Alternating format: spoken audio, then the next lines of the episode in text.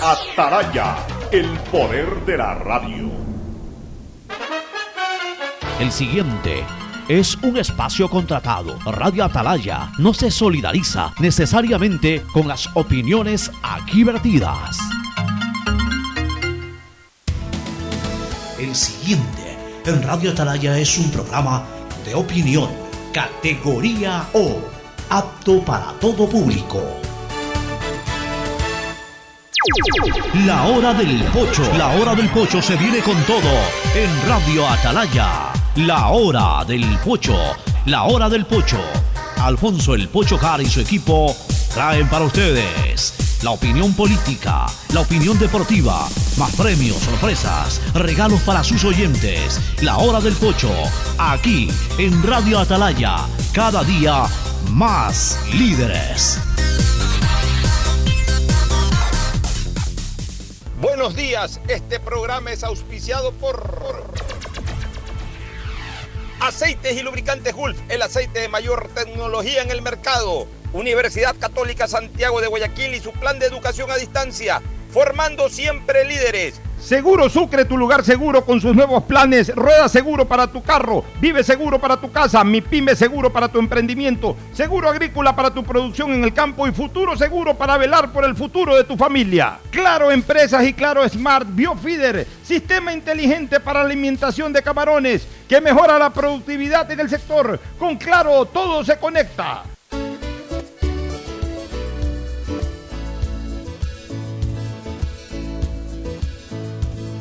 Camino sobre tu piel morena y siento tu latido. Y miro todo lo bueno que los dos hemos vivido.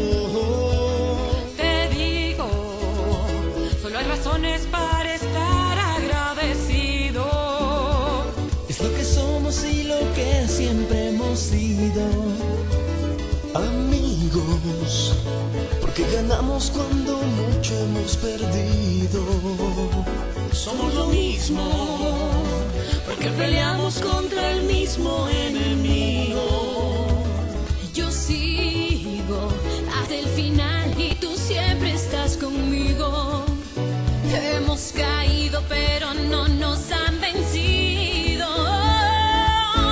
Yo soy ecuatoriano, sí señor, y tú eres mi. Ecuador,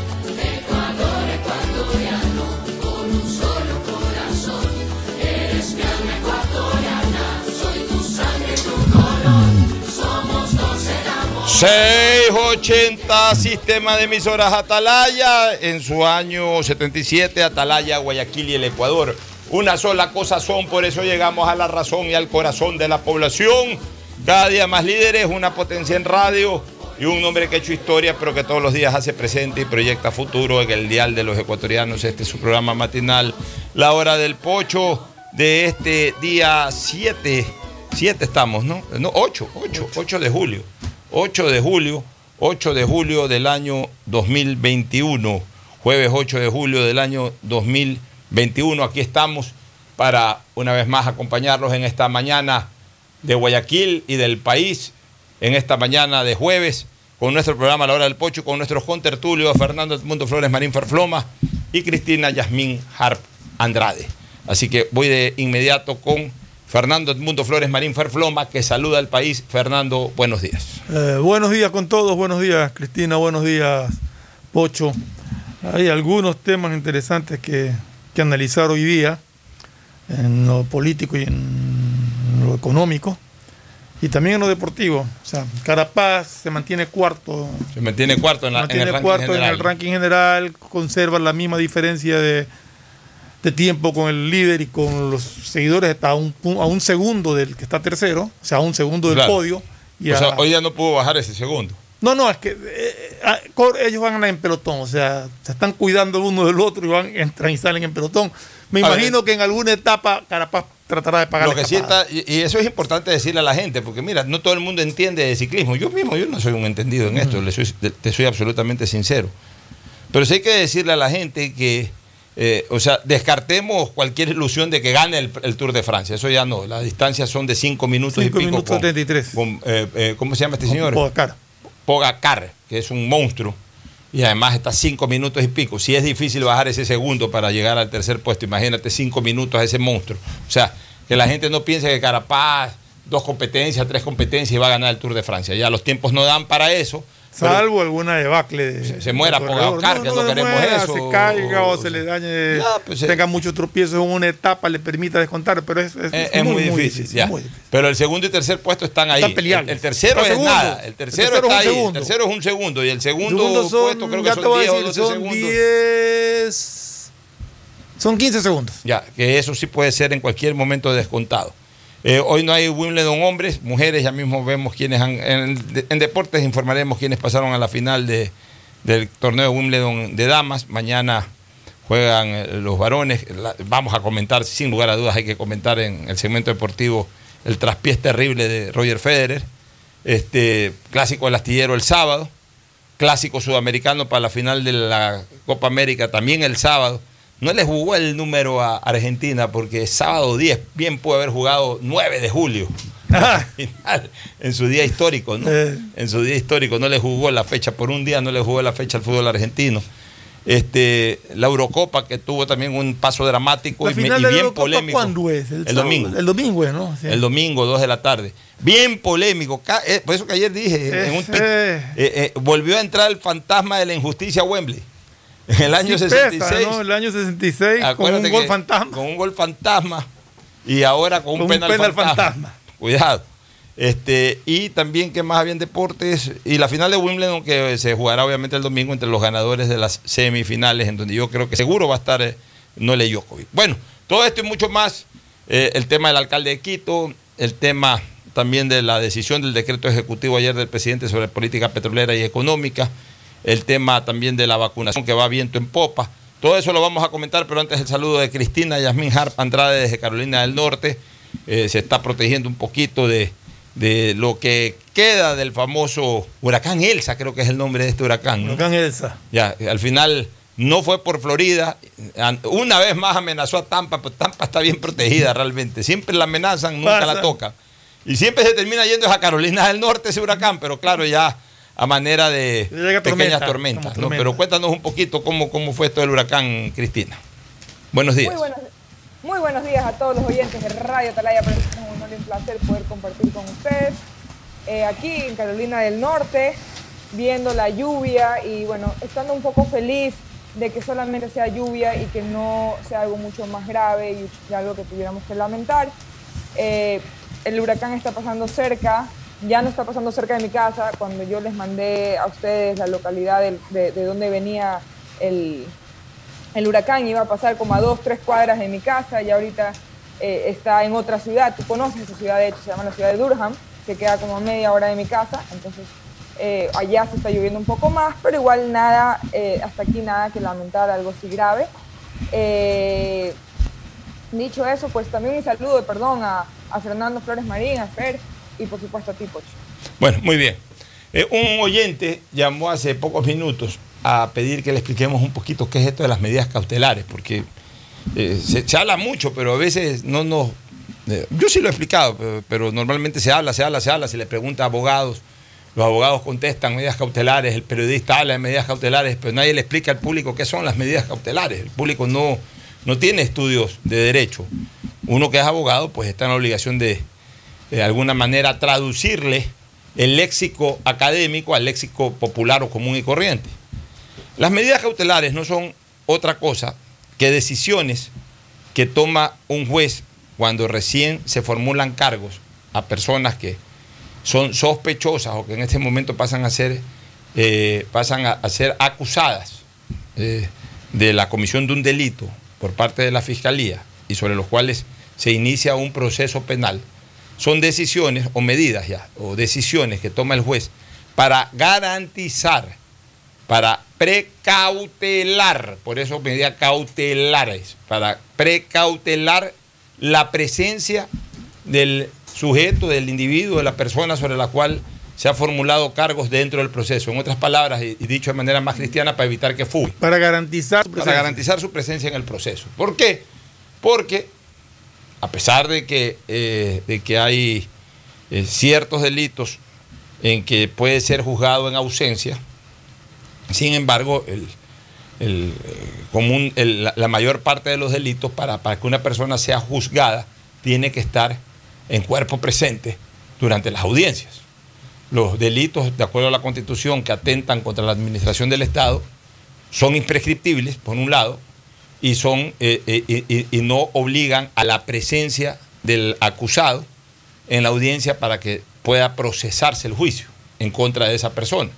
En cambio, otros delitos sí, son, sí pueden prescribir por un lado y en segundo lugar no se los puede procesar mientras no estén presentes. Entonces, por eso el derecho penal determina medidas cautelares para garantizar la presencia de la persona dentro del proceso. Para, para aclararle a, a los claro, oyentes, es lo que sí. a la gente. Ahora, las medidas cautelares son varias y pueden ser aplicadas Ya. una Tienen- o varias a la tienen vez. varios ratios. Sí. Ya, tienen varios ratios. Ya, eh, eh, las medidas cautelares, en, en este, eh, de hecho, las medidas son también este, eh, medidas cautelares personales y medidas cautelares reales. Ya, las medidas cautelares personales son las que afectan directamente al individuo, la condición del individuo. Y las otras son las que el individuo puede interponer a efectos de, en un momento determinado, igual garantizar su presencia sin necesidad de que le afecte directamente, eh, directamente eh, eh, su desenvolvimiento dentro de la sociedad. Por ejemplo, la llamada fianza. ¿Ya? La llamada fianza, esa es una medida cautelar también que está establecida. Pero de las medidas cautelares personales, ¿cuáles son? Las que siempre escuchamos. Por ejemplo, la del grillete, el grillete electrónico, que es un localizador que se pone en el tobillo habitualmente, entonces es una medida cautelar. Eh, eh, y ese grillete, y, todo, todo, tipo de medida cautelar, eh, en donde no haya privación de libertad, tiene que ir obligadamente acompañado. El grillete puede ser y no puede ser. El grillete, por último, el juez le dice, ¿sabes qué?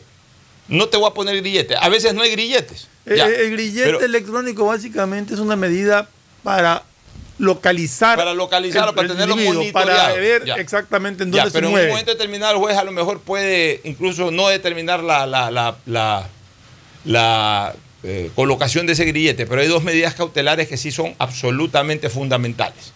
El impedimento de salida del país. O sea, si justamente se quiere garantizar, y esa es la idea de una medida cautelar, de que tú estés presente, no se te puede permitir la salida del país, ni, ni- por ninguna vía, ni terrestre, ni aérea, ni, ni portuaria, ni marítima. Ya, eso por un lado.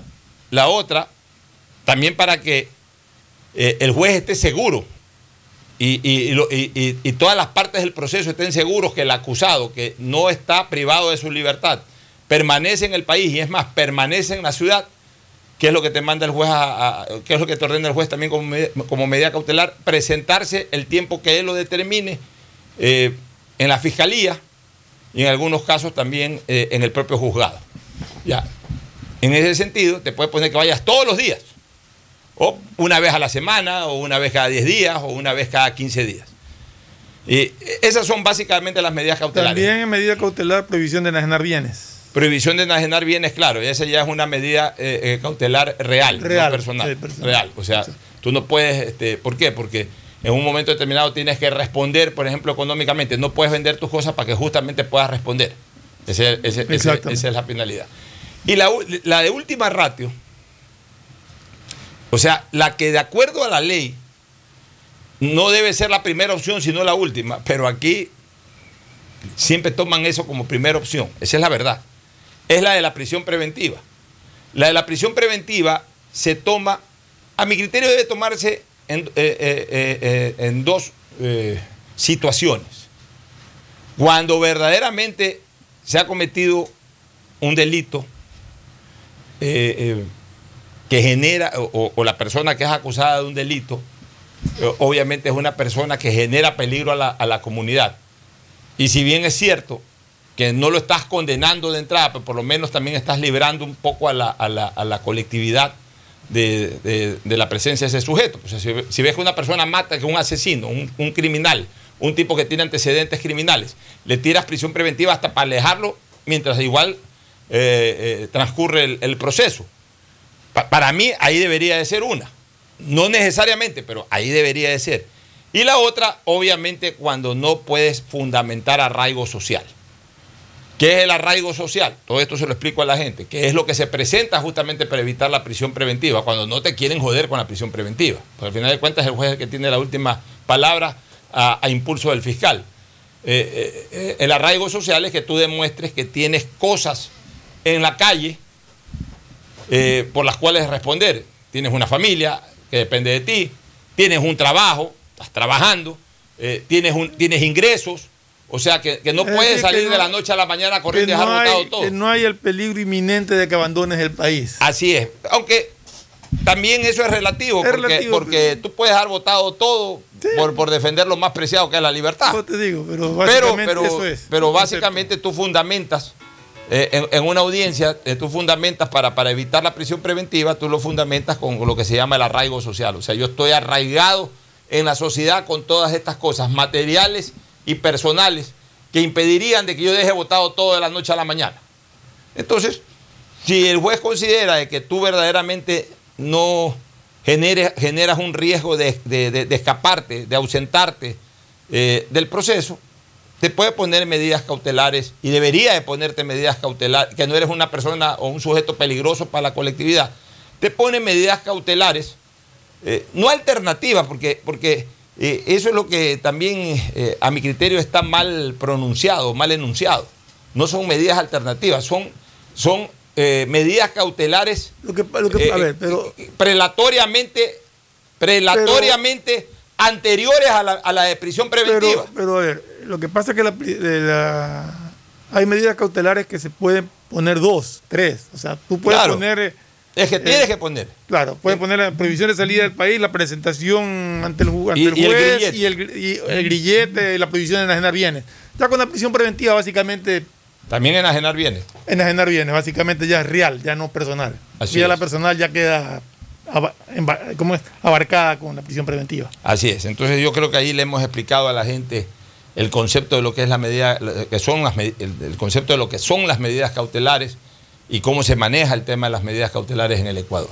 Y que quede claro, porque el oyente gente- que pidió eso y para eso estamos Y- también para, y que quede para claro que ayudarlo lo, con este lo tipo de del grillete información. electrónico eh, es básicamente para ubicar que la persona no se mueva dentro Ya, de un perímetro. O sea, le ponen que no puede salir de la ciudad. Claro. Entonces, con el grillete controlan si él hace un movimiento que, que está sacándolo del área en la cual el juez le ha, le determinar, vaya, tú no puedes salir de la ciudad o de repente le dicen que no puedes salir del país, pues sí puedes Exacto. salir de la ciudad.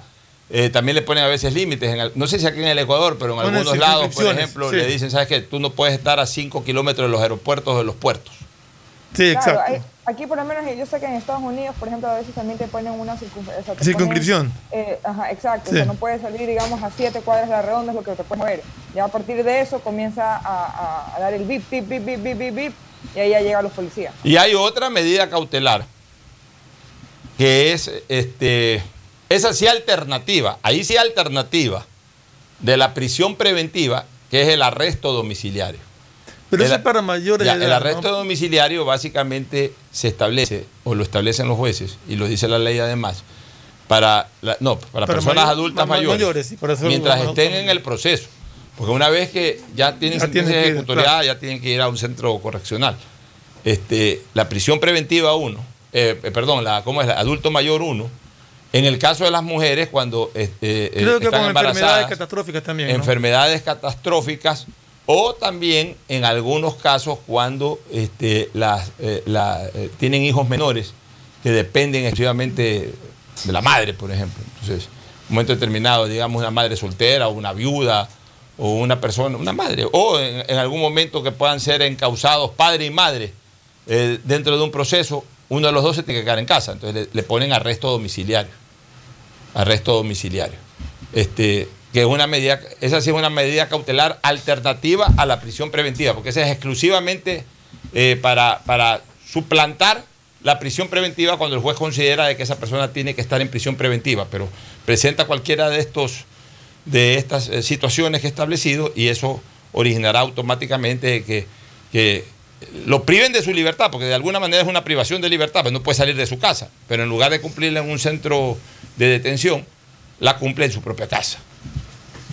Bueno, Oye, eh, comencemos con lo de las vacunas para después irnos a la parte económica. El presidente Guillermo Lazo el día de ayer, ayer dijo, esta tarde llegaron 1.500.000 dosis adicionales de vacunas Sinovac del Ecuador y 60.000 de Pfizer. O sea, ayer llegaron 1.500.000. Estamos habl- hablando de 750.000 personas que se van a vacunar ya. O sea, llegaron ayer, ya hoy, mañana van a estar en los centros de vacunación. Ya están disponibles para 750.000 personas más y 60 mil de Pfizer, es decir, para 30 mil. O sea que 780 mil personas. Ayer ya llegaron vacunas para 780 mil personas para que reciban sus dos dosis. Con optimismo esperamos un segundo lote de 500 mil dosis de Sinovac que llegarán al final de la semana. O sea, 250 mil más. Con lo que ya estamos hablando de que van a recibir un millón, un millón, eh, un millón treinta mil personas. La próxima semana ya hay vacunas disponibles, ya solamente con las llegadas de, esta tarde y lo del fin de semana, ya para un millón treinta mil personas.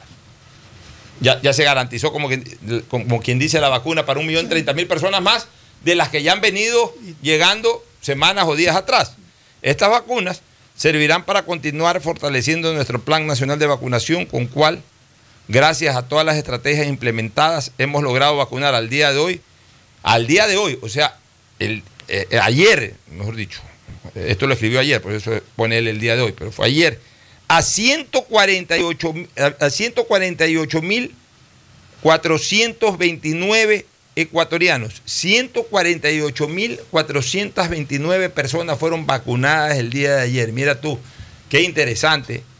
Eh, 149 mil, o sea, prácticamente 150 mil personas en un solo día. O sea, ese, ese ritmo de vacunación ya es un ritmo masivo. Ya es un ritmo que nos alienta. Ya, ya es un ritmo. A ver, durante, desde el mes de febrero que llegó, eh, enero, que- mira, desde enero que llegaron las primeras vacunitas, hasta mediados de marzo, no, no- no habíamos pasado de 20 mil personas en casi dos meses. Ahora se están vacunando casi 150 mil personas al día. O sea que en 10 días, a este ritmo, estamos hablando de 1.500.000. En un mes, estamos hablando de 4 millones y medio de personas. Y tengo entendido que para el 20 de julio o- de aquí a fines de- del mes de julio empiezan a llegar vacunas de Cancino. Creo que hay 200 mil. O sea, es un compromiso grande del Cancino que no pudo cumplirlo, pero tengo entendido que ya van a empezar a llegar y esas son de una sola dosis. Como yo dije ayer, Fernando, yo ya estoy contento. Si a mí me dicen que en mi país, que es un país pequeño de 16 millo- 17 millones de ecuatorianos, de los cuales 13 millones necesitan urgentemente su vacuna, que son de 16 años para arriba. Si en mi país se están vacunando ya 150 mil personas al día, yo estoy feliz. ¿Y sabes lo que yo tengo que decir? Se está cumpliendo la promesa. Yo no me voy a poner a contar si es que al término de 100 días se vacunaron 8 millones, 7 y medio, 8 y medio, 8, 8 millones 500 mil, 8 millones 800 mil, 8 millones 927 mil personas. Yo te voy a poner a contar eso. Yo no soy politiquero. Yo, yo esto es lo que quería. parece Escuchar noticias como esta, que 150 mil personas se vacunan en un solo día. Eso es lo que yo quería, eso es lo que yo añoraba, eso es lo que yo soñaba, eso es lo que yo exigía. Quisiera ver eh, realmente cómo está el nivel de ausentismo, porque tengo entendido que ha mejorado muchísimo ya y que no que ya no hay ese porcentaje tan elevado, sino que se- la gente ya está acudiendo a... Bueno, por varias cosas. En primer Bueno, lugar, primero porque- están llegando porque- la- de la marca que quieren. ¿Ah?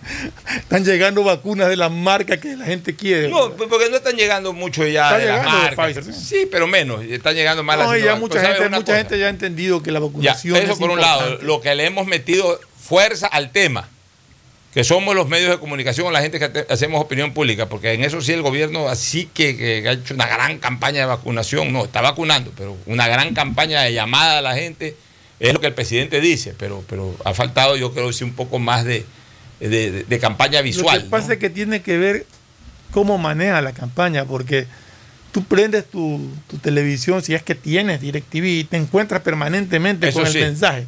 Pero eso va a un grupo limitado de, Eso es un grupo limitado, de- pero bueno, no importa, pero en todo O sea, caso... le falta la comunicación hacia la gran masa. Hacia la gran masa. Pero hacia la gran masa la estamos dando los- La nosotros, estamos la nosotros gente responsable, lo que hacemos es. opinión pública responsable que estamos pidiéndole a la gente. Y también ya se está entrando a vacunar a un sector de la colectividad, en primer lugar, más autónomo.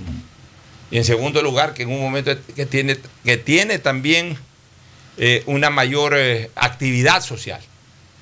Eh, acuérdate que cuando estábamos con los adultos mayores, muchos de los adultos mayores no, son ya totalmente autónomos en su movilización, dependen de que los lleve un nieto, un hijo, un hermano, quien sea. En cambio ahora, ya eh, la gente que está siendo llamada a vacunar es gente que se va en su carro, se va a pie, con un colectivo, como sea.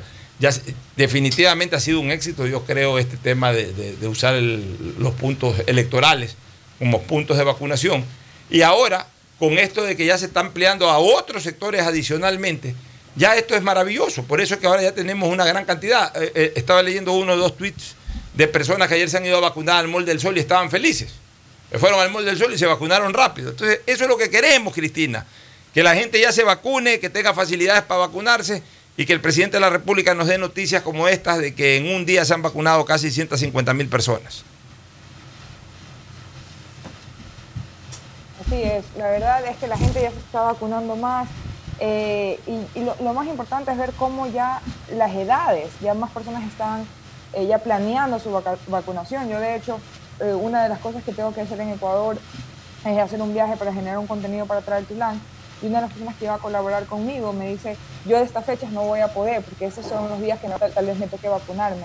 Ya la gente está cogiendo conciencia y está emocionada, especialmente los jóvenes que ya están viendo más cerca eh, la oportunidad de vacunarse, algo que hace dos meses, tres meses atrás pues se veía impensable, uno pensaba que tal vez iba, iba a pasar en dos, tres años, a menos que se tenga que ir al extranjero. Entonces, ya, estamos teniendo esa, esa esperanza, esa luz al final del, de- del túnel y hay que darle los méritos a quien se lo merece. Yo creo que es el gobierno nacional el que está haciendo eso, también junto a los medios de comunicación que, que están eh, ma- informando a la comunidad y sobre todo ahorita que se está haciendo esa práctica, e- este, este nuevo tipo trial, este nuevo, no sé si sería experimento, eh, en, en Manaví, donde se está, eh, la empresa privada también ya está colaborando con la vacunación a sus empleados. En todas partes, Cristina, acá ya conozco-. Acá ya conozco algunas empresas que ya tienen, ya hayan hecho la encuesta entre sus empleados para ver quiénes quieren vacunarse y ya tienen un listado de quiénes son y luego van a pedirle a cada uno que incorporen familiares para proceder a la vacunación de esa manera. Y además, además Eh, dentro de la en gente joven he visto en equipo. muchísima, muchísima deseos de vacunarse, muchos jóvenes que están ya desesperados porque le llegue el turno de su vacunación. Ellos quieren vacunarse. Ya, además, lo importante es ya vacunarse, aunque sea con la primera dosis. Y para efectos políticos de lo que anunció el gobierno, lo importante es la vacunación, no la segunda dosis. Para el efecto político estoy hablando. Para el tema sanitario siempre será importante la segunda dosis.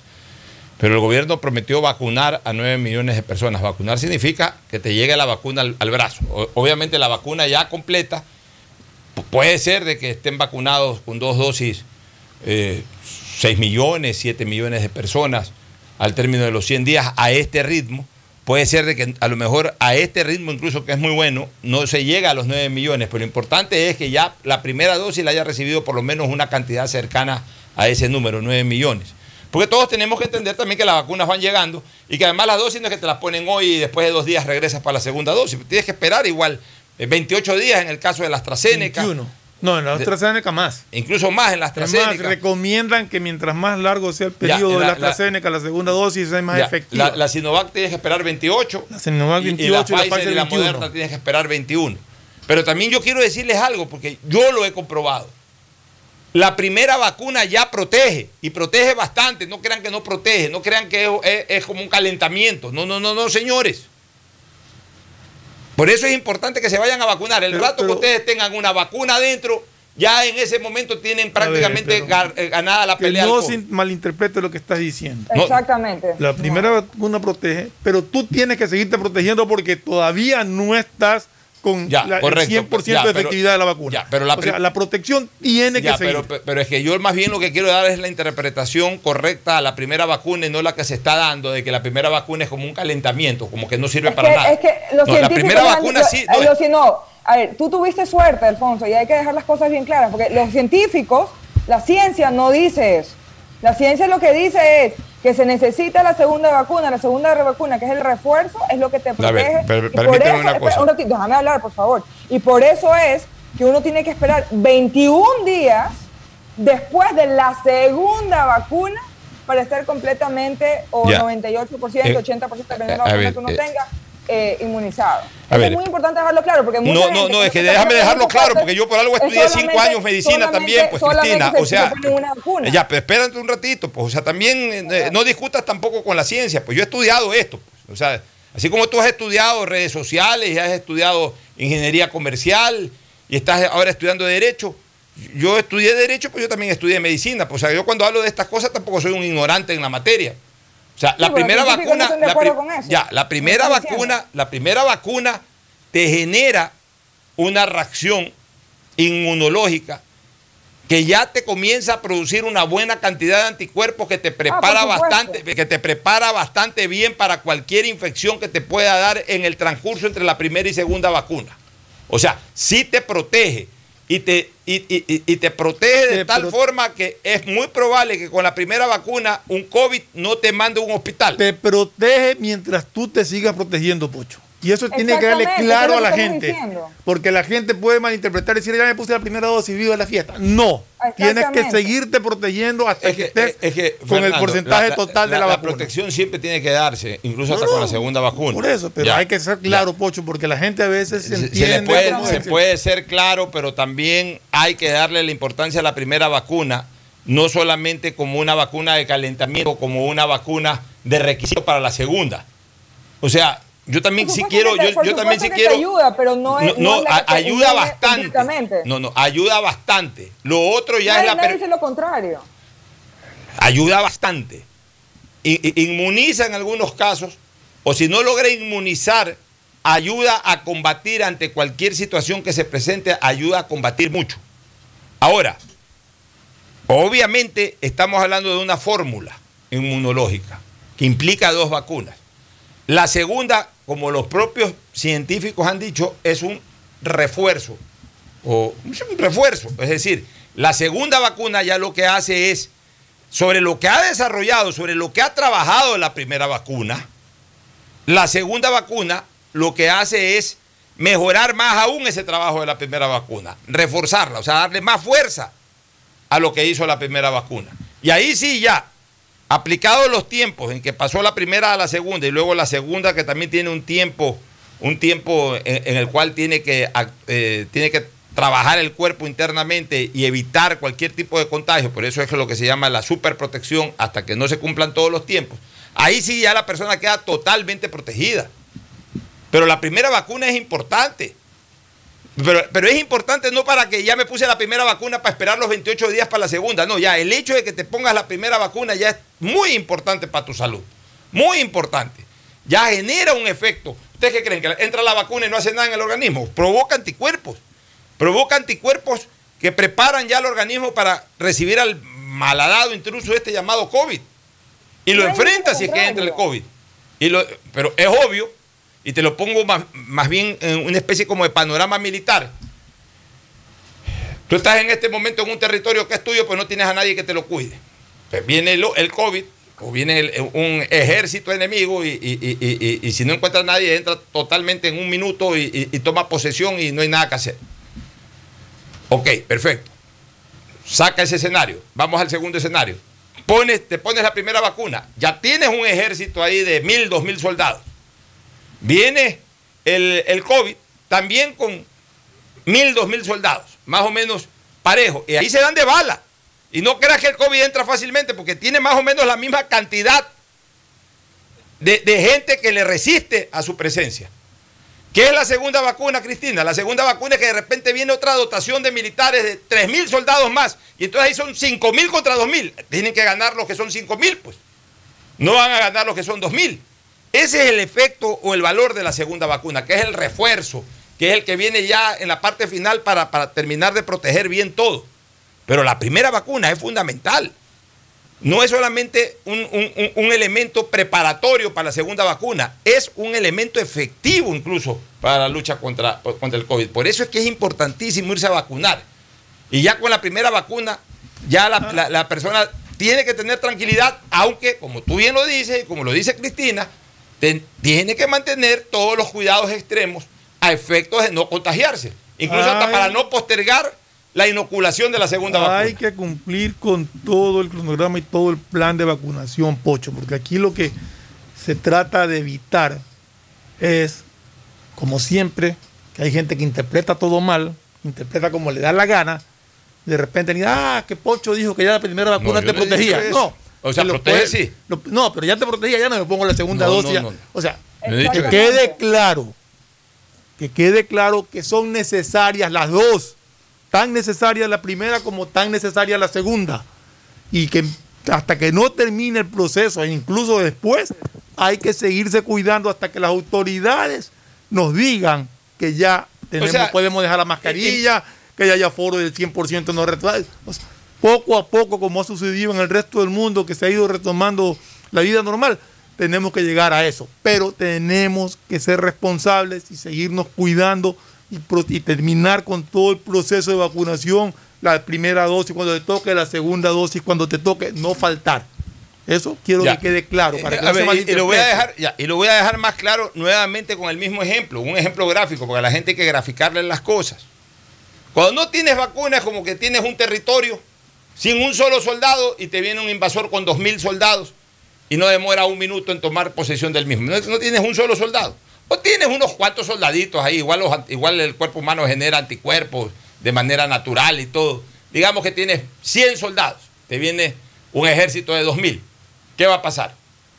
Un, un- un 20 minutos de, de balacera y quién, y quién toma posesión del terreno. ¿Los 100 que están ahí o los 2000 que vienen? Los 2000 que vienen, ¿no? Ok. ¿Qué es la primera vacuna? La primera vacuna no es otra cosa que la instalación en ese territorio de 2.000 soldados para enfrentar a 2.000 soldados intrusos. ¿Qué puede pasar en una lucha de 2.000 con 2.000? Pueden ganar los intrusos, pueden defender el territorio de los que están ahí presentes, se van a dar, están de igual a igual. No hay garantía de quién gane. ¿Qué es lo que tienes que hacer? Mientras esperas el refuerzo de más elementos tuyos, Pon pues obstáculos ahí para que no avancen. ¿Cuáles son los obstáculos? La mascarilla, el distanciamiento. O sea, mantén obstáculos para que no llegue, para que no lleguen. Y si por ahí alguno llega, ya tienes 2.000 que te defienden.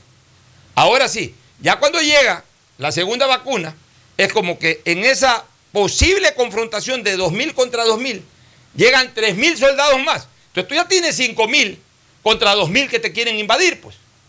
Entonces, ¿ahí quién va a ganar? El que tiene 5.000, pues. Exactamente el mismo ejemplo. O sea, ya mejor no lo puedo explicar. Ya el que se quiere vacunar una vez, cuando le dicen que no es, no es suficiente una sola vacuna, eh, eh, cuando vayan a vacunarse con la cancino, ahí sí le van a decir, ¿sabes qué? Con esa sola vacuna no regrese. Cuando se vacunen, si alguna vez llega la Johnson, le van a decir, con esa vacuna suficiente ya no se vacune. Ya no, ya no reciban la segunda dosis. Pero en todas estas que se está vacunando, se necesita de una segunda dosis.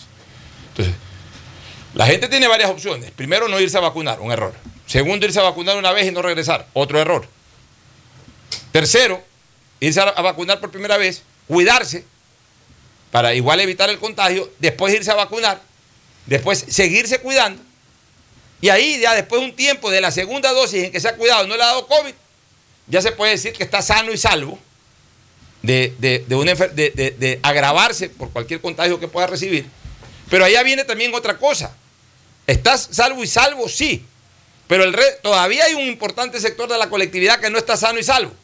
Entonces, mantén las medidas de distanciamiento para no perjudicar, en cambio, al resto de la gente que todavía no está sano y salvo.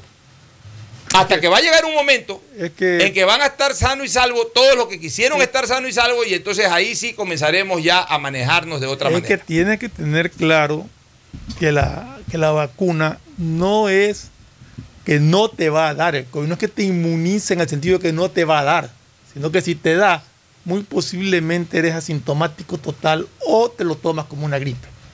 Pero, siendo asintomático total, puedes contagiar a otros. Y mientras no esté toda la vacunación masiva y mientras la gente joven no esté también ya 100% vacunada, ya el que no quiere, no quiere. Bueno, pero ya estamos hablando de, Del de- que quiere. De, de completar el plan de vacunación.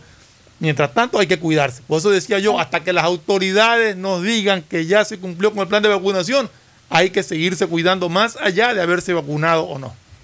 Así es, y lo que usted dijo, Fernando, eh, es muy importante tener súper claro y súper presente que la vacuna no significa que no te va a dar COVID, lo que significa es que no te vas a morir de COVID, que no vas a terminar en la UCI.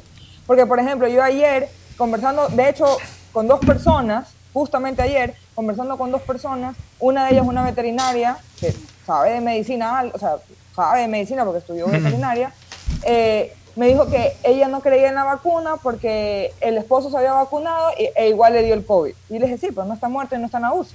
Eso es, una, es. un- eso es algo que tiene que agradecer. Sí, o sea, ¿quieres que ponga el mismo ejemplo que eh, grafiqué hace pocos minutos atrás? Ok, tiene 5 mil soldados. Igual a lo mejor estos avesados invasores llegan, disparan. Está bien, disparan. O sea, guerra va a haber. Pero una cosa es que hay una guerra sin ningún, sin ningún tipo de custodia. Otra cosa es que hay una guerra de 2.000 contra 2.000. Y otra cosa es que hay una guerra de 2.000 avesados contra 5.000. Guerra va a haber. Y- Pero ya va a ver lo que le pasa al que, al que desafía más- a 5.000. Pues, El ejemplo más claro fue el Twitter que leíste ayer, creo que fue, ¿no? De la chica. De la chica Jiménez. Jiménez.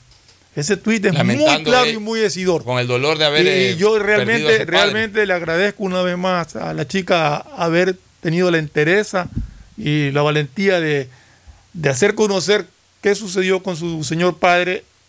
en, en el, en el medio del dolor en lo medio del dolor, pero es una ayuda para la Es gente. una ayuda, porque ya O sea, es un eso- acto muy generoso de su parte es. haber puesto ese tweet para tratar de guiar a la gente sobre la importancia de vacunarse. Ya, ya el que no quiere entender es porque es necio. Y ya, pues eh, si vamos a comenzar a pararle bola a los necios, pues entonces ahí sí también seremos necios y brutos además. Nos vamos a una pausa y retornamos ahora sí con análisis de carácter político en el Ecuador. El siguiente es un espacio publicitario apto para todo público. EMAPAC informa que están habilitados los canales de atención virtual 113 para celulares, WhatsApp 098-747-2917 y línea directa 1-800-003-003, donde la comunidad podrá reportar novedades durante el proceso constructivo de las obras de alcantarillado sanitario que se ejecutan en Valle de la Flor, Paraíso de la Flor, Ciudadela Rotaria y Norte de Inmaconza. Desde la Alcaldía de Guayaquil, Yemapac, trabajamos para mejorar la calidad de vida de todos los guayaquileños. Detrás de cada profesional hay una gran historia.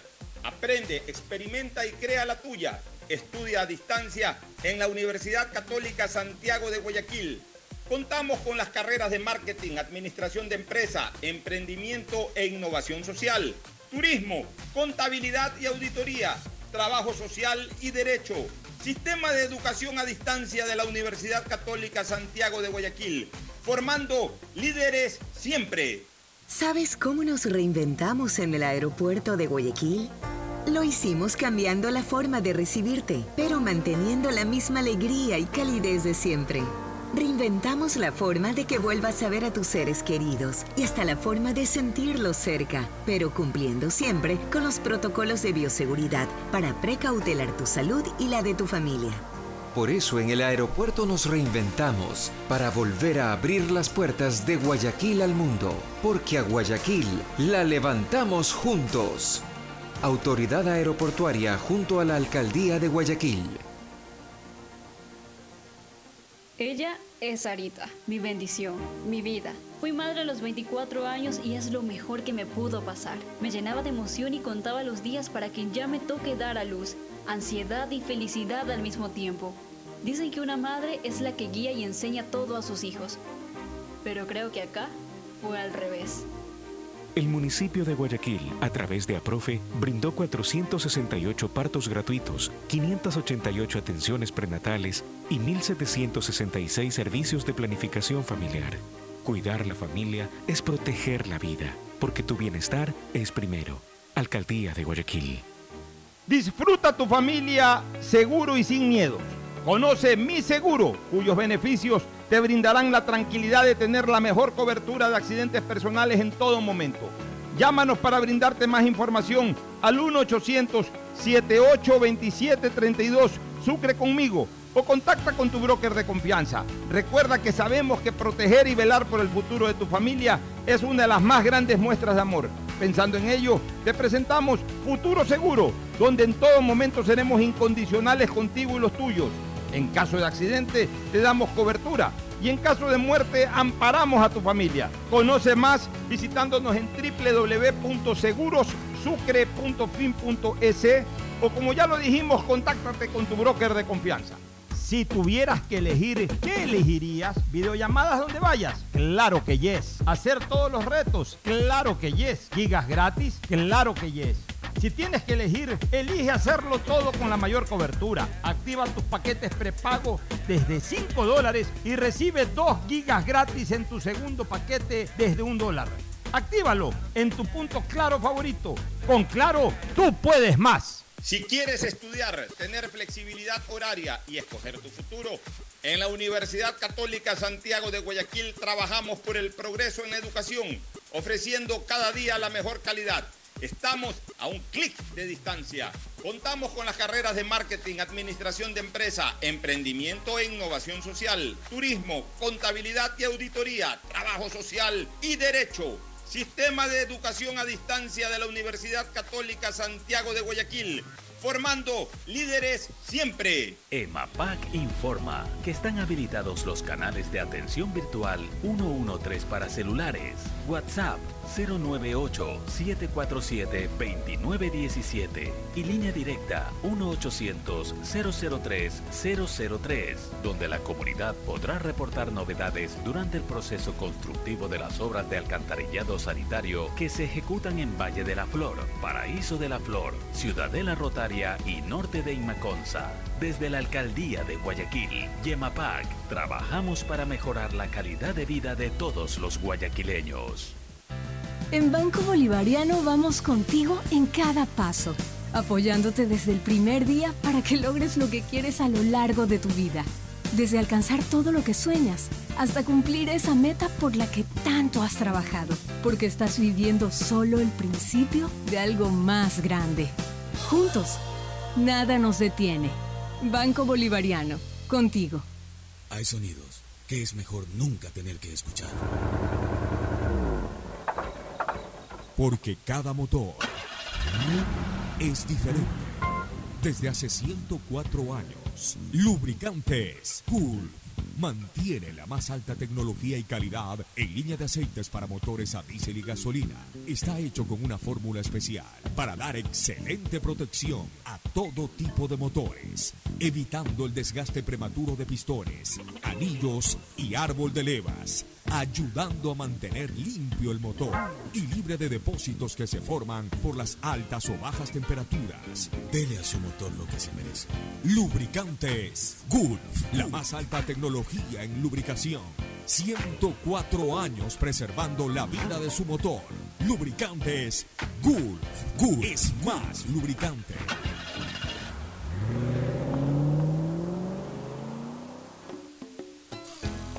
Fin espacio publicitario.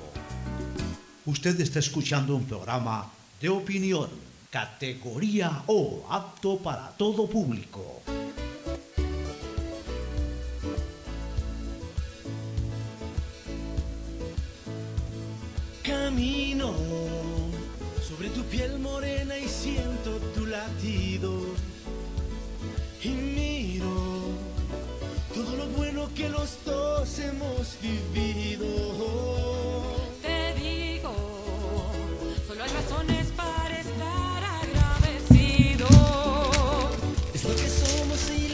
Bueno, retornamos con algunos temas. Primero, el Pleno de la Asamblea Nacional está definiendo en estos momentos si el expresidente Lenín Moreno debe ser llamado a juicio político por supuestamente haber incumplido sus funciones al no haber llevado a la práctica gran parte de su plan de gobierno.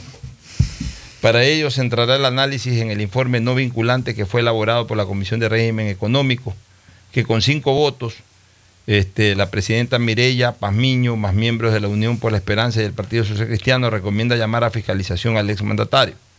Los asambleístas de Creo y los independientes que son parte de esa mesa se abstuvieron. Entonces, ahí ya tú tienes en primer lugar eh, un, un feeling, un eh, pequeño perfil de cómo se comportaría el Pleno. O sea, se ve que obviamente eh, los bloques UNES y el Partido Social Cristiano están, están a favor del juicio político en contra del presidente. Sí. ¿no?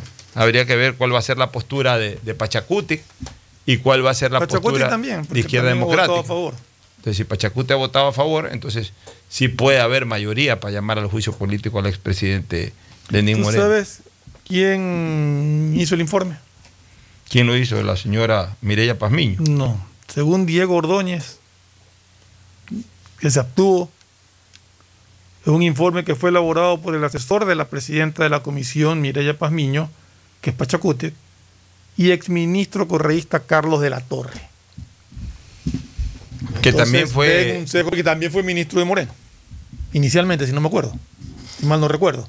Bueno, pues eso no importa. A ver, pero, Pero, en todo ahí caso, seamos- ahí eh, seamos no, no, que en todo caso lo que, objetivos. en todo caso lo que ven, según y está en el párrafo siguiente, es que no han sopesado todo lo que recibió Moreno en- dentro de, de, de- de- su gobierno, o sea, las cifras que recibió Moreno que eran las reales.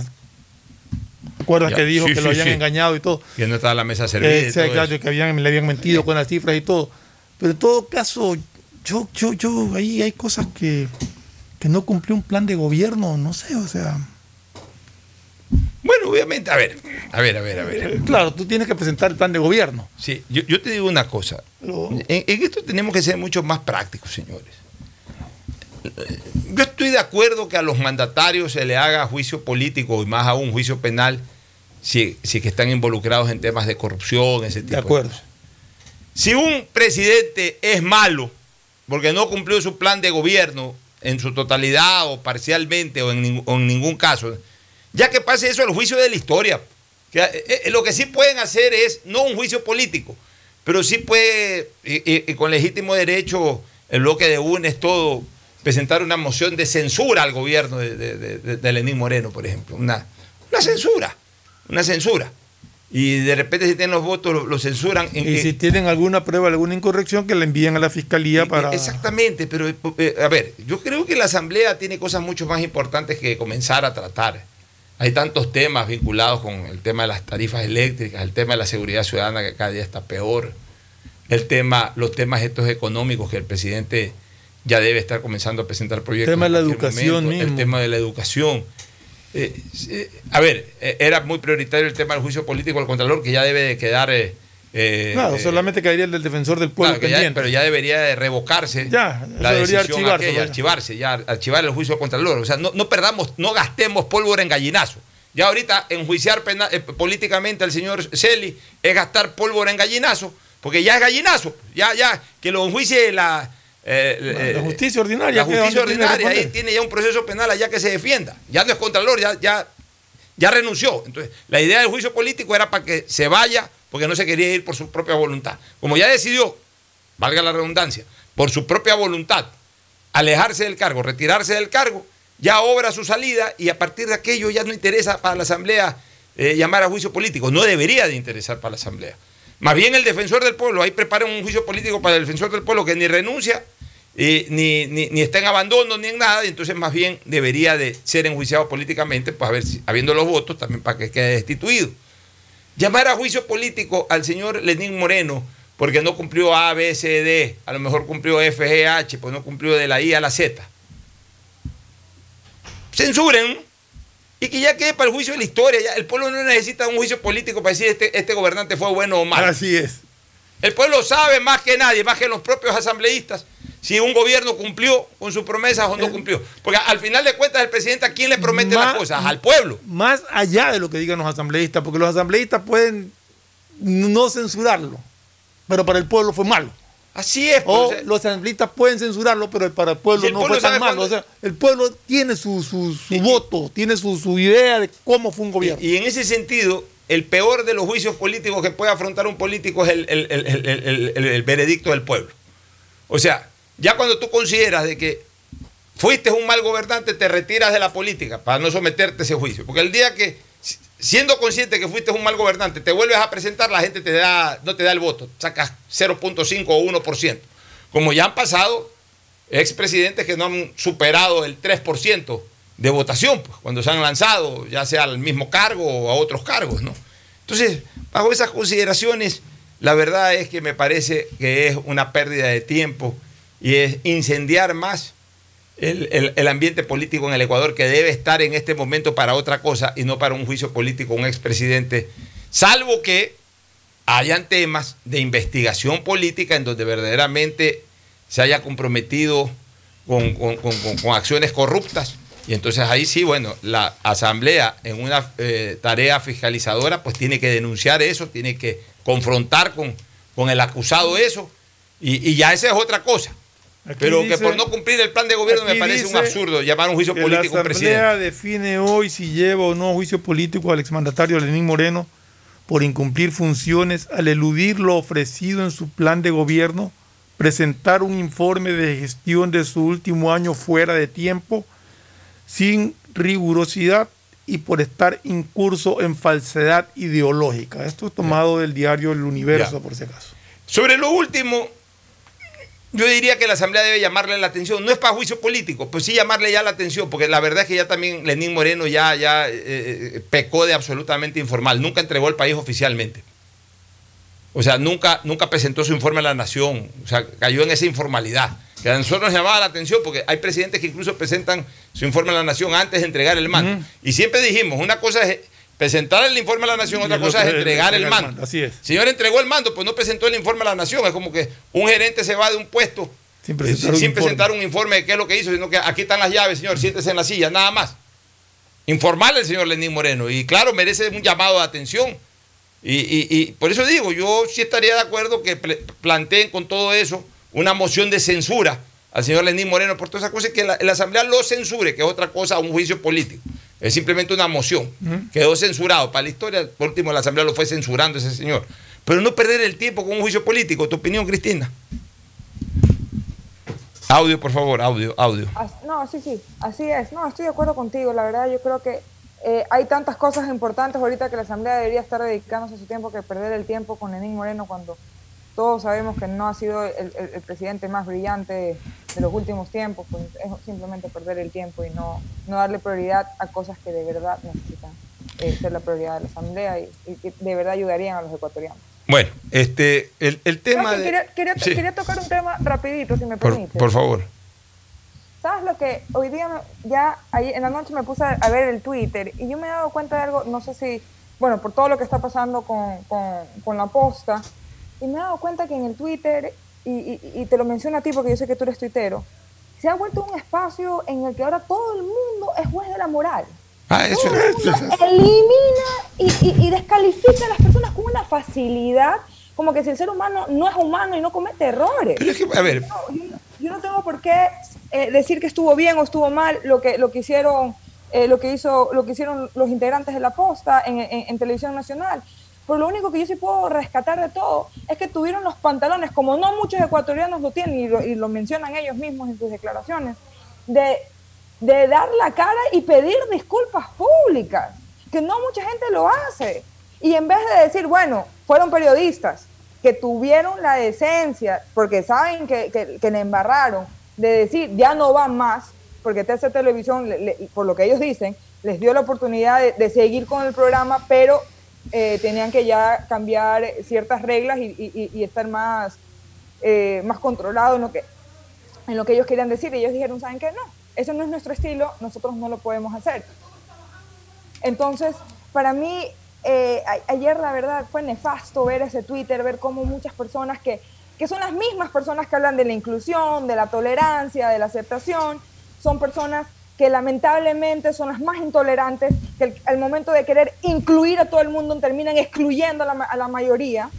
Y, que uno no puede decir nada porque cualquier cosa eh, lo rayan, cualquier equivocación, estamos bajo lupa, bajo lupa de estas personas que porque tienen una cuenta en Twitter y son seguidores de cuentas progresistas, ya consideran que ellos son eh, eh, lo correcto, lo único, la ley y el orden del país. Y la verdad es que es muy cansón, es, es muy, es muy eh, le quita eh, lo bonito que era el Twitter, que era de interactuar ideas, de aprender de otras ideologías, de compartir, de debatir, sino que ahora cualquier cosa que uno dice, pues lo quieren desbaratar, lo quieren, lo quieren es hundir. De hecho, yo estaba leyendo a varias personas y, y personas importantes haciendo retweets a Twitter que decían que querían que un poquito más y le quiten todos los, todas las marcas a, a la posta. No podemos, por un error, querer acabar un medio de comunicación, porque la posta es un medio de comunicación y ahí sí mi solidar- solidaridad con ellos, porque más allá de su estilo, si, me parece bien o me parece no, me parece mal,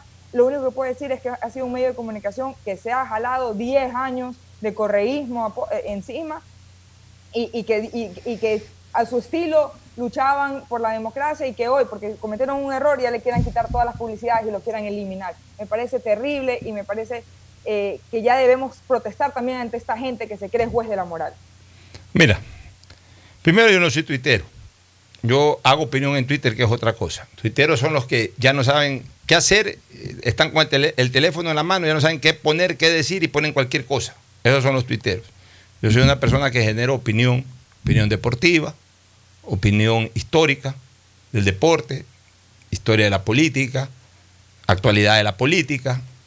Eh, so- so- so- Soy una persona que genero, ¿qué serán? Unos 10, 12, 15 twitters al día, pero todos con contenido.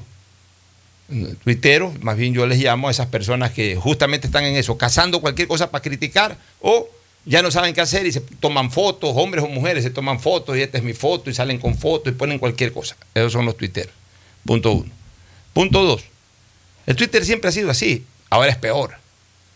Eh, Realmente eh, las redes sociales han evidenciado eh, a, un porcentaje importante de la colectividad, que es, una, es un porcentaje de gente amargada, resentida, envidiosa, destructiva, dañina. Pues no es la gran mayoría del país, porque la gran mayoría del país no participa mayormente en redes sociales. Participa. Puede ser que tengan, puede ser que les llegue, pues la gran mayoría del país eh, usa redes sociales, ya sea más bien para comunicaciones sociales o familiares, eh, o para también dar su opinión de algún tema de interés. Pero obviamente, como uno sí está conectado constantemente con Twitter, ve que las 10.000 o 15.000 personas que no son un país, ni la mayoría de un país, están siempre son- y son los mismos los que dan la vuelta en, en los mismos temas y, y- y- con el mismo estilo. Entonces uno piensa que es toda una población y, realmente no lo es así. Pero yo diría, Cristina y amigos oyentes, que eso demuestra que nuestra colectividad, o por lo menos ese sector de la colectividad, termina siendo peor y más despreciable que la de los propios fariseos. Porque cuando en, el tiempo de Jesús, lo dice el Nuevo Testamento, en algún momento capturaron ahí, aprendieron, mejor dicho, no capturaron, sino aprendieron a una mujer eh, adúltera y se la llevaron a, Jesús, justamente pues a sabiendas de que en esa época, según la costumbre judía, a una mujer adúltera había que tirarle piedras, apedrearla. Se la llevaron a Jesús justamente para que reniegue de esa costumbre judía, sabiendo de que Jesús era un hombre muy noble, no iba a decir no le tiren piedras, porque enseguida iban a decir, está renegando de la costumbre, ahí está. Como Jesús era inmensamente sabio y sabía cuál era la intención de estos fariseos, eh, se acuclilló y comenzó a dibujar sobre la tierra, a hacer eh, eh, esferas sobre la tierra con su dedo. Y los comenzó a desesperar porque le decían, ¿qué hacemos? Ahí está la mujer, hay que tirarle piedra, ¿qué hacemos? ¿Qué hacemos? Hay que apedrearla. Eso dice la costumbre judía, ¿qué hacemos? Este, maestro, le decían a Jesús, ¿qué hacemos? Y eso no les paraba bola, los exasperaba. Hasta que ya cuando sintió de que ya estaban exasperados, que ya estaban perdiendo la paciencia, que ya estaban listos para darles la estocada final, se levantó, los miró a todos y les dijo, bueno, el que esté libre de pecado, que tire la primera piedra.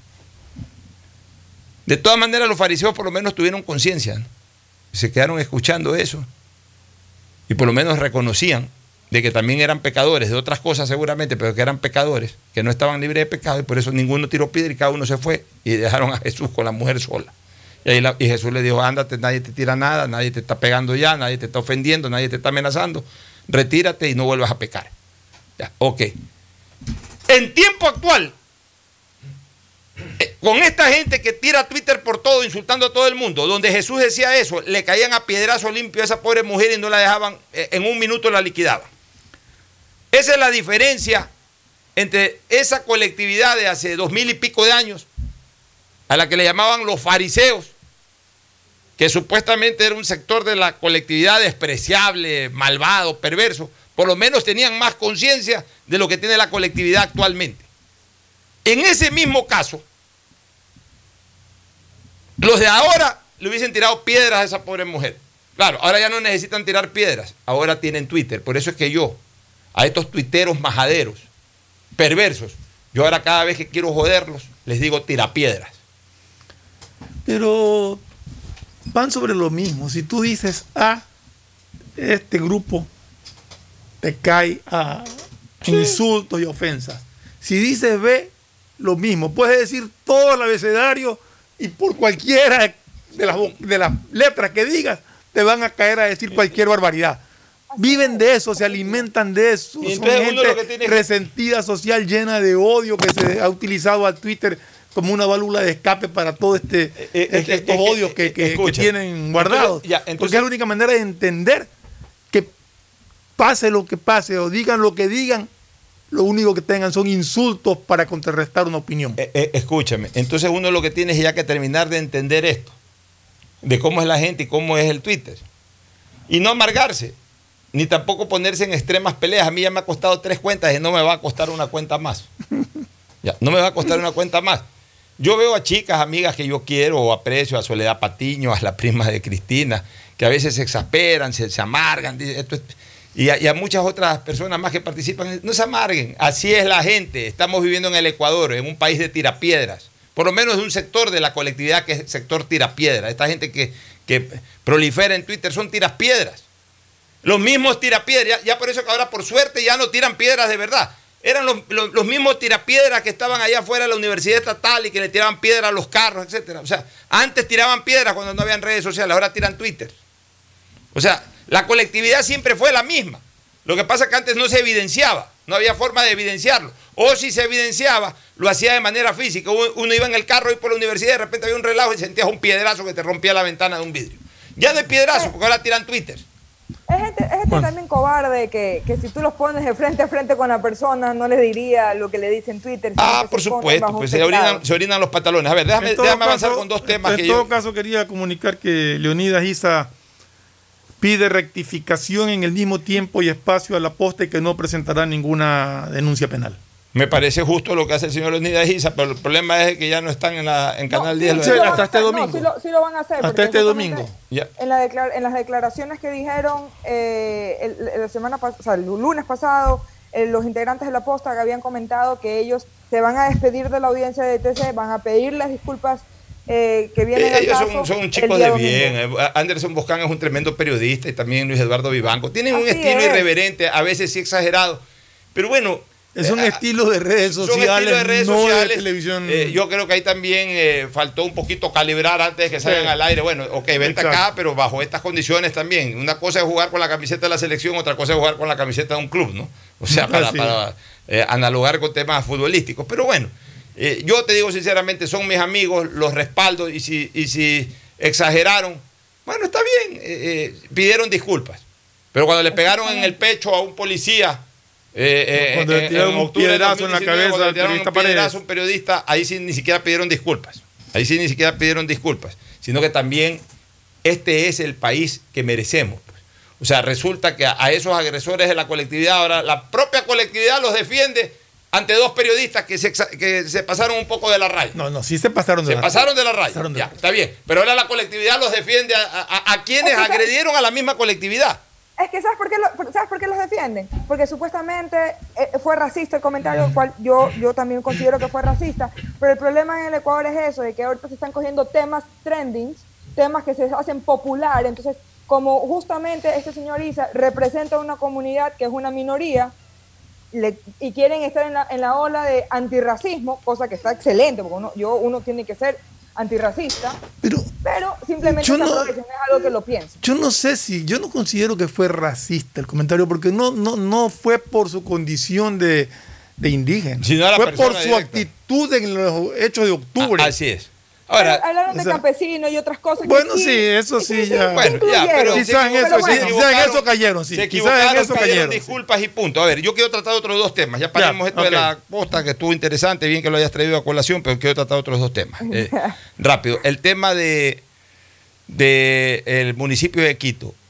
Lo que aquí se dice, se dice siempre fundamentado en el derecho.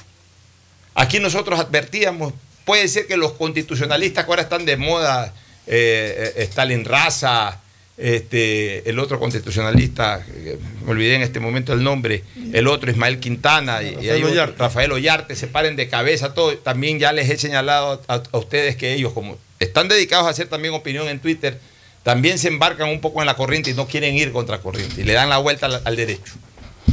Pero las cosas no son así. Aquí le dijimos el principio a la gente de que con la decisión absurda, porque ya leyendo la fundamentación, la motivación, como se llama, fue una motivación totalmente descabellada la de la señora jueza que trató la acción de protección de, de Yunda. Pero más allá de que fue descabellada desde el punto de vista del derecho, no es ilegal. Y tomó una decisión. Y esa decisión es una decisión constitucional, de protección constitucional, que está por sobre cualquier cosa. Por eso que me sorprende que los constitucionalistas insistan todavía. Eh, eh, eh, son más absurdos que la sentencia absurda de la, de- la jueza. Los criterios que están emitiendo en este momento reconocidos constitucionalistas, porque están con la camiseta puesta. En cambio, yo no, a mí me, me importa un bledo Yunda. Yo soy conocido de Yunda, no soy amigo. Yo no, no vivo en Quito. Si lo tienen que destituir, que lo destituyan. Es, es más, yo creo que él va a salir ya definitivamente destituido. Porque en pleno derecho, el Tribunal de Alzada, que va a tratar la acción constitucional, la, primera resolución o la resolución de primera instancia, le va a dar vuelta, la va a virar porque es una resolución absurda. Pero hay que esperar que lo haga. Mientras no lo hace, está suspendida la acción del Consejo Cantonal o la decisión del Consejo Cantonal. Y no es el Tribunal Contencioso Electoral el que con una decisión pueda montársele a la acción constitucional. Simplemente la decisión del Tribunal Contencioso Electoral lo que determina es de que el procedimiento fue el correcto. ¿Y eso qué quiere decir? Que en el momento en que se caiga la primera resolución de la acción constitucional, en ese momento ahí sí se ejecutaría todo corriendo con los tiempos, contestando las ampliaciones y aclaraciones y todo eso. Y ahí sí el señor Yunda se va a su casa. ¿Qué será eso? Eh, Máximo unos 15 días. Pero ya también se desesperan y quieren atropellar el derecho. Ya querían posesionar mañana al nuevo alcalde y ya estaban haciendo un acto, una ceremonia. No, señor. Por eso es que presentan una acción de medida cautelar.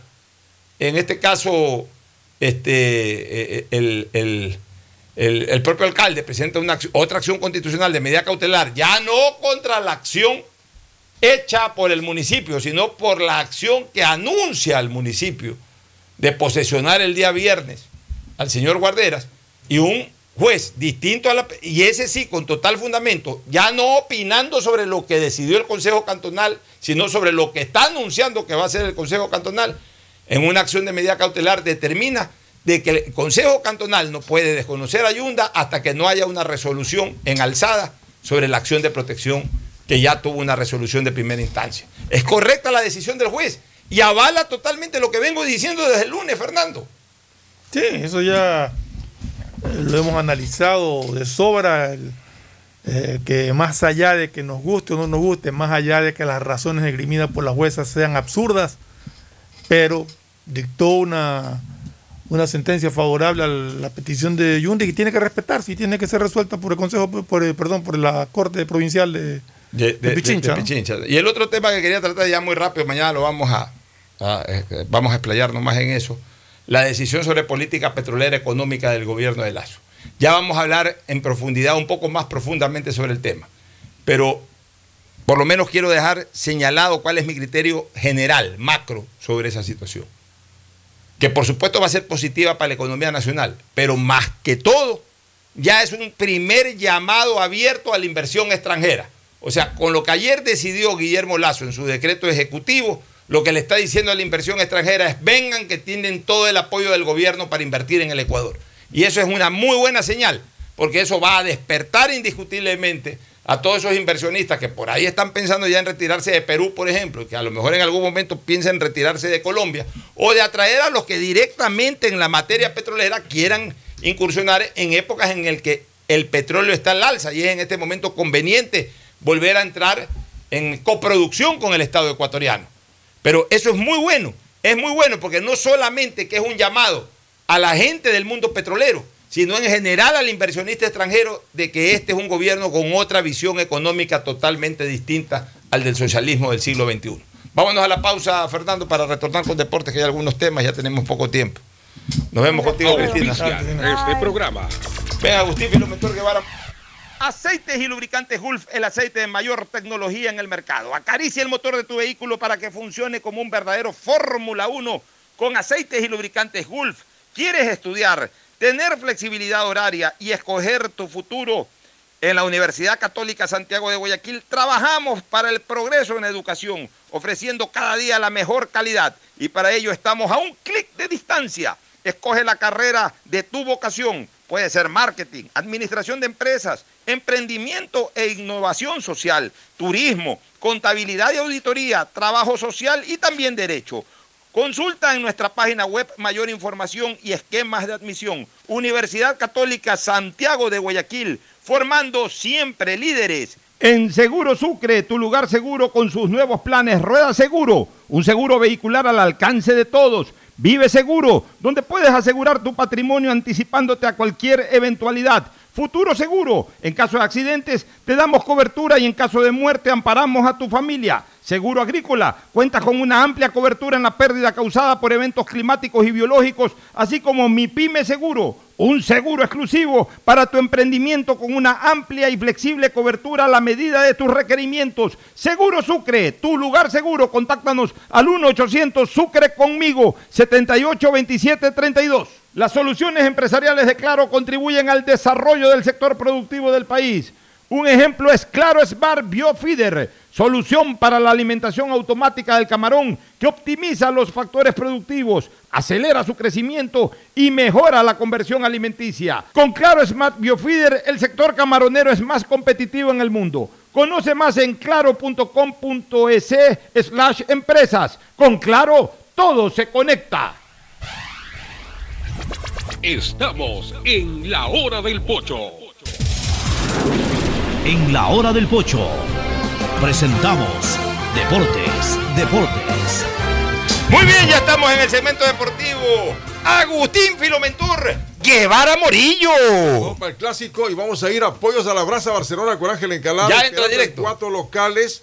Tanto en eh, Sucre y Boyacá, está en Sucre y Pichincha, Vaquerismo 1 de octubre y ahora en el mall El Fortín. Así que Ya, porque venga por el norte también. Claro, bueno, ya, la Costa va a estar también dentro de poco por allá con el Pollo Barcelona. Porque... En corto tiempo más se toma la ciudad, Angelito Encalada. Ahí está. Bueno, y si bien es cierto que sin público, pero la gente está golpada, ¿no? Hoy día había estado cobrando, comprando entradas. Pollo con ensalada donde...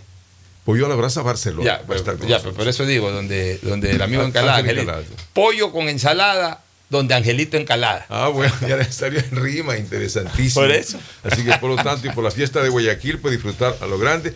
Clásico del astillero, ese penal, ese penal inglés, no sé qué les parece. A ver, Fernando A ver, Flores Marín sí. eh, comencemos. A ver, lo primero que yo quiero antes de hablar de fútbol es hablar de tenis. La verdad es que ayer puse un Ah, tweet, la mayoría de gente no, no estuvo muy en la línea de lo que yo dije, pero yo tengo que ser absolutamente eh, eh, concordante con mi manera de pensar.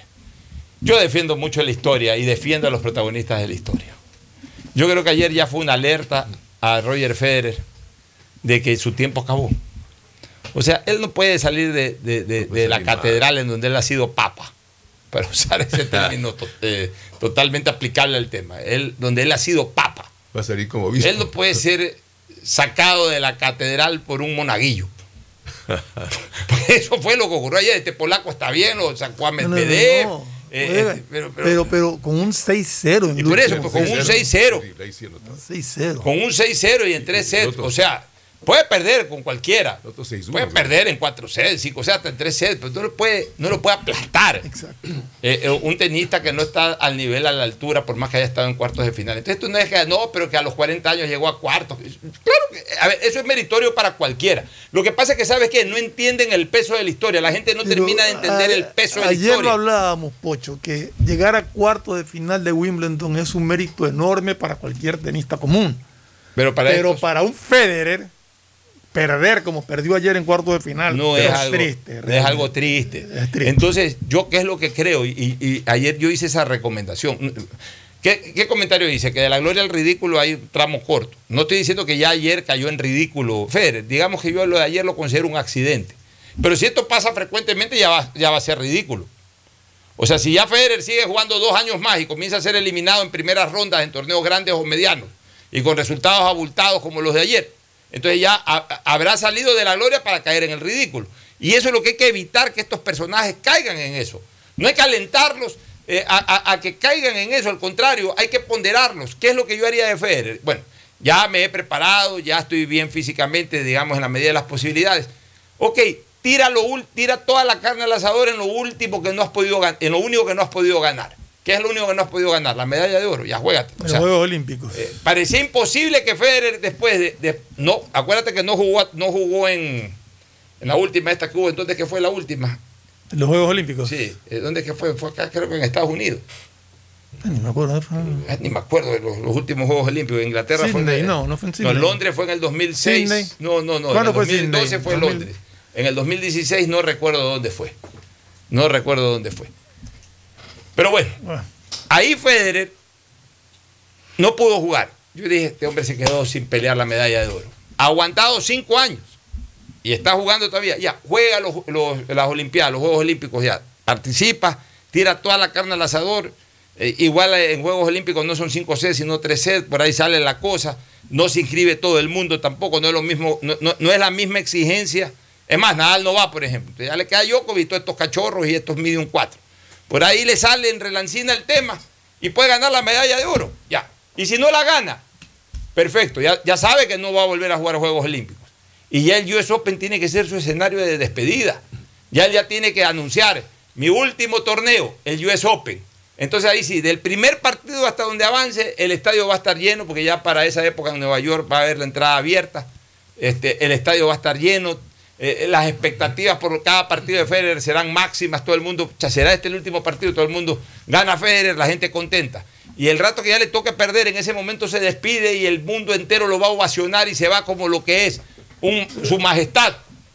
Lo que pasa es que Pero, terminar, dice pero que... cuidado, va, va a terminar su carrera siguiendo el camino de ayer. Pues. Lo que pasa es que se di- dice Federer que todavía tiene ganas, pero tiene Federer, eso, eso es normal en cualquier tenista, que tenga ganas y que siga jugando, pero no en Federer, él puede tener todas las ganas, pero tiene una historia que hacer respetar y que hacer recordar.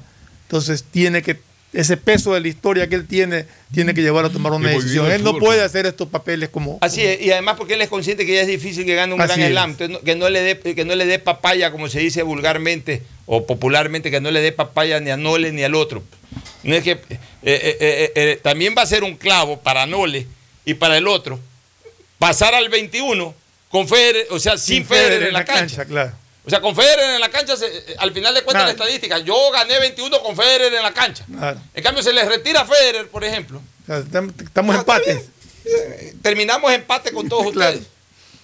Pero bueno, ya cada cual con su vaya pensamiento. En el fútbol nos tocó vivir muchas veces con tantas glorias que felizmente se decía el término que el fútbol no te deje, deja todo el fútbol. Así es. Bueno, aquí la final de Wimbledon eh, femenino, eh, eh, eh, Pliskova, Pliskova le ha ganado a Zabalenka y pasó a la final y enfrentará en la misma a Ashley Barty, que eliminó a la chica Kerber. Así que la final es Pliskova versus Barty este día sábado, me imagino 9, 10 de la mañana.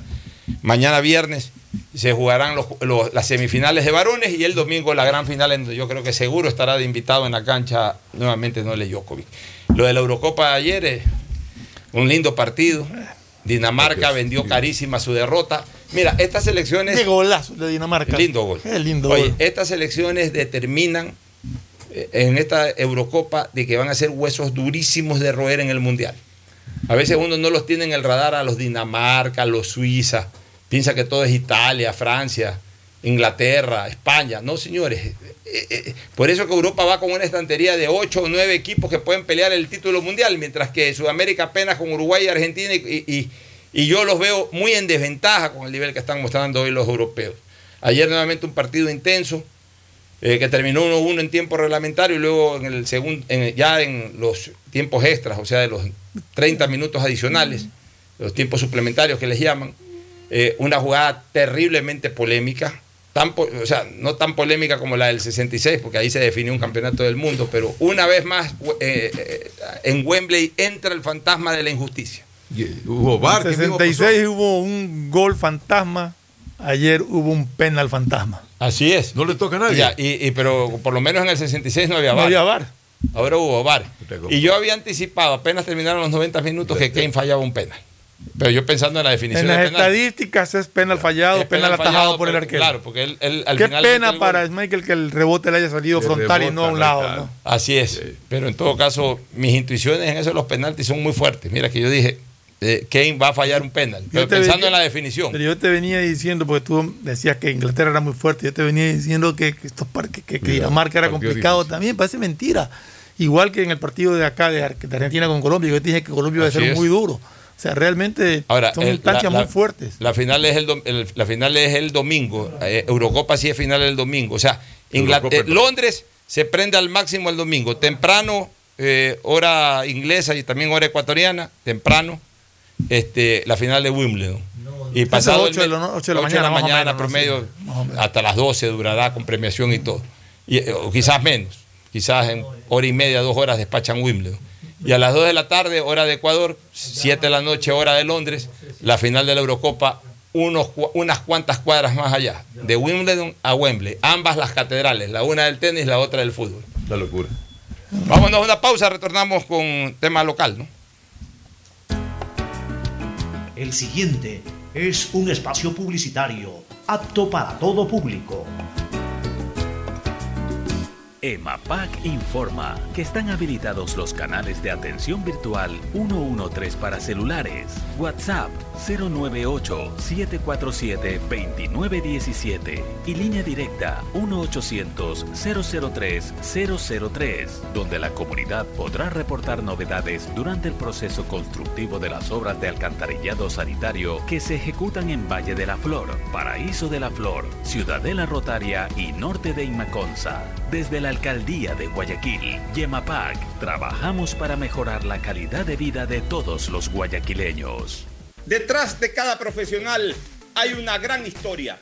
Aprende, experimenta y crea la tuya. Estudia a distancia en la Universidad Católica Santiago de Guayaquil.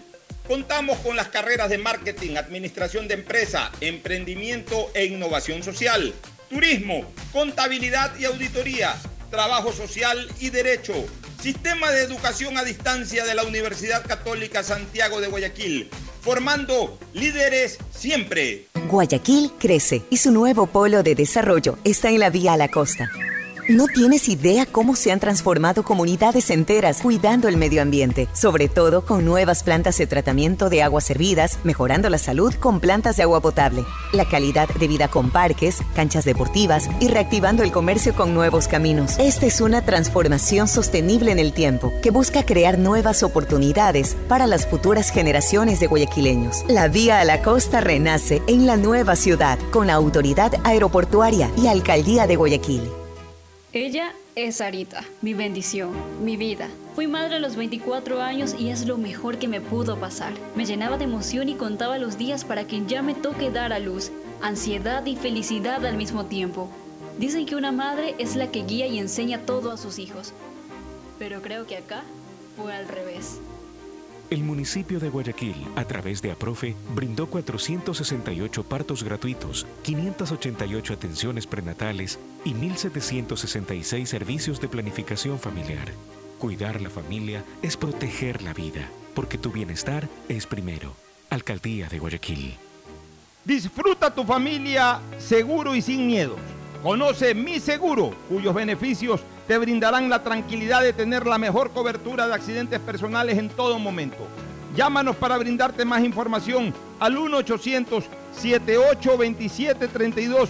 Sucre conmigo o contacta con tu broker de confianza. Recuerda que sabemos que proteger y velar por el futuro de tu familia es una de las más grandes muestras de amor. Pensando en ello, te presentamos Futuro Seguro, donde en todo momento seremos incondicionales contigo y los tuyos. En caso de accidente, te damos cobertura y en caso de muerte, amparamos a tu familia. Conoce más visitándonos en www.segurosucre.fin.es o como ya lo dijimos, contáctate con tu broker de confianza. Si tuvieras que elegir, ¿qué elegirías? ¿Videollamadas donde vayas? Claro que yes. ¿Hacer todos los retos? Claro que yes. ¿Gigas gratis? Claro que yes. Si tienes que elegir, elige hacerlo todo con la mayor cobertura. Activa tus paquetes prepago desde 5 dólares y recibe 2 gigas gratis en tu segundo paquete desde un dólar. Actívalo en tu punto Claro favorito. Con Claro, tú puedes más. Si quieres estudiar, tener flexibilidad horaria y escoger tu futuro, en la Universidad Católica Santiago de Guayaquil trabajamos por el progreso en la educación, ofreciendo cada día la mejor calidad. Estamos a un clic de distancia. Contamos con las carreras de marketing, administración de empresa, emprendimiento e innovación social, turismo, contabilidad y auditoría, trabajo social y derecho. Sistema de Educación a Distancia de la Universidad Católica Santiago de Guayaquil, formando líderes siempre. EMAPAC informa que están habilitados los canales de atención virtual 113 para celulares, WhatsApp 098-747-2917 y línea directa 1-800-003-003, donde la comunidad podrá reportar novedades durante el proceso constructivo de las obras de alcantarillado sanitario que se ejecutan en Valle de la Flor, Paraíso de la Flor, Ciudadela Rotaria y Norte de Inmaconza. Desde la Alcaldía de Guayaquil, Yemapac, trabajamos para mejorar la calidad de vida de todos los guayaquileños. En Banco Bolivariano vamos contigo en cada paso, apoyándote desde el primer día para que logres lo que quieres a lo largo de tu vida. Desde alcanzar todo lo que sueñas hasta cumplir esa meta por la que tanto has trabajado, porque estás viviendo solo el principio de algo más grande. Juntos, nada nos detiene. Banco Bolivariano, contigo. Hay sonidos que es mejor nunca tener que escuchar. Porque cada motor es diferente. Desde hace 104 años, Lubricantes Cool mantiene la más alta tecnología y calidad en línea de aceites para motores a diésel y gasolina. Está hecho con una fórmula especial para dar excelente protección a todo tipo de motores, evitando el desgaste prematuro de pistones, anillos y árbol de levas, ayudando a mantener limpio el motor y libre de depósitos que se forman por las altas o bajas temperaturas. Dele a su motor lo que se merece.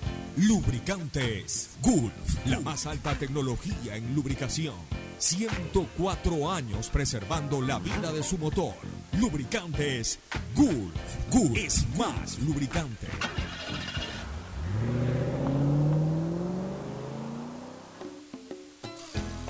Fin del espacio publicitario. Usted está escuchando un programa de opinión, categoría O, apto para todo público. Bueno, muy bien, este Fernando y Agustín, clásico del astillero, lo que nos espera, ¿no? Sí, clásico del astillero y final de Copa América. Sí, la final de Copa América, yo creo que eh, allá pues se coserán las noticias por, por Brasil. Acá en Ecuador, Barcelona eh, eh, en, en principio va completo, no tiene ninguna novedad. Así es, Melec Partido tiene dos jugadores. definición de primera parte, ¿no? Partido dos jugadores clave. que no podrán actuar, que son Romario Caicedo y Mardo Mejía. Mm, Parece que va a cambiar de, de la línea de tres con la que venía jugando ante la ausencia, pues va, parece que retorna, retoma la línea de cuatro nuevamente eh, Rescalvo.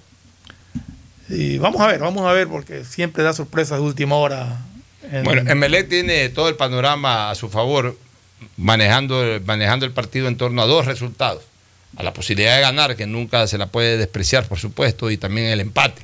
En cambio, Barcelona va con la ansiedad de solamente ganar porque no le sirve otro resultado. Si Barcelona no gana el clásico del astillero, pues sí, podría con un empate apostar a ganar eh, Lo que en la pasa es última que si fecha el Bar- Macará y No, pensar no. que Melé pueda perder en Manta. A ver, a ver, a ver, pero si Barcelona no, no gana el clásico del astillero, tiene también el problema de Independiente. Se le viene Se le Independiente. viene Independiente. Y, entonces, y con Independiente Barcelona tiene cuánto? Un punto. Un punto de ventaja. Ya, entonces, claro, si es que Barcelona no le gana fácil. a Emelec, Independiente Independiente lo puede se le va pasar. con un punto. A Exacto. propósito, Independiente se ha reforzado recontra bien. Súper bien. Está Caibor, está, Está. Sornosa que lo están trayendo, está este, Ro- este ¿cómo se llama? Bauman. Eh, Bauman, este jugador que hizo goles en el Muchurruna. Pero también se le ha ido un jugador importante, se le ha ido el, el- el delantero este. eh, ¿Cómo se eh, eh, se le fue ya el principal delantero que tenía, el extranjero. Es Liga. Martínez Borja. No, no, no, no. Martínez, Martínez también se fue de liga, claro, se fue fue de liga. Barranquilla. No, no, panameño, Independiente se le ha ido un jugador. El, ¿Cuál? ¿El panameño, Torres? El, otro. ¿O el- ¿Cuál? ¿El Ortiz? Sí, se le fue. Es un jugadorazo. Ya, se le fue. Ah, se le fue. Se le fue, por eso, Ese es un eso está jugadorazo. trayendo a Bauman. Así Bueno, que aquí nos queda Barcelona, dicen siempre, ¿no? Por lo tanto, pues hay que ir a apoyos a la brasa Barcelona, que tiene Hay que cuatro ir a locales apoyos a la brasa y- Lamentando la- también la muerte del señor Israel, que fue director técnico. Sí, ya Este, a propósito, yo creo que tú sí, fuiste y quería dar mis condolencias por el fallecimiento. Me acabo de enterar por compañeros de colegio, que fue compañero mío de colegio, un buen amigo, Germán Resuán.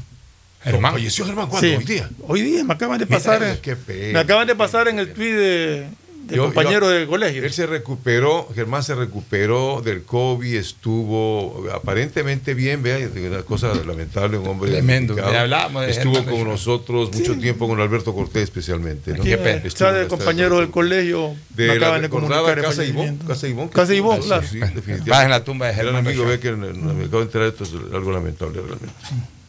Gracias por su sintonía. Este programa fue auspiciado por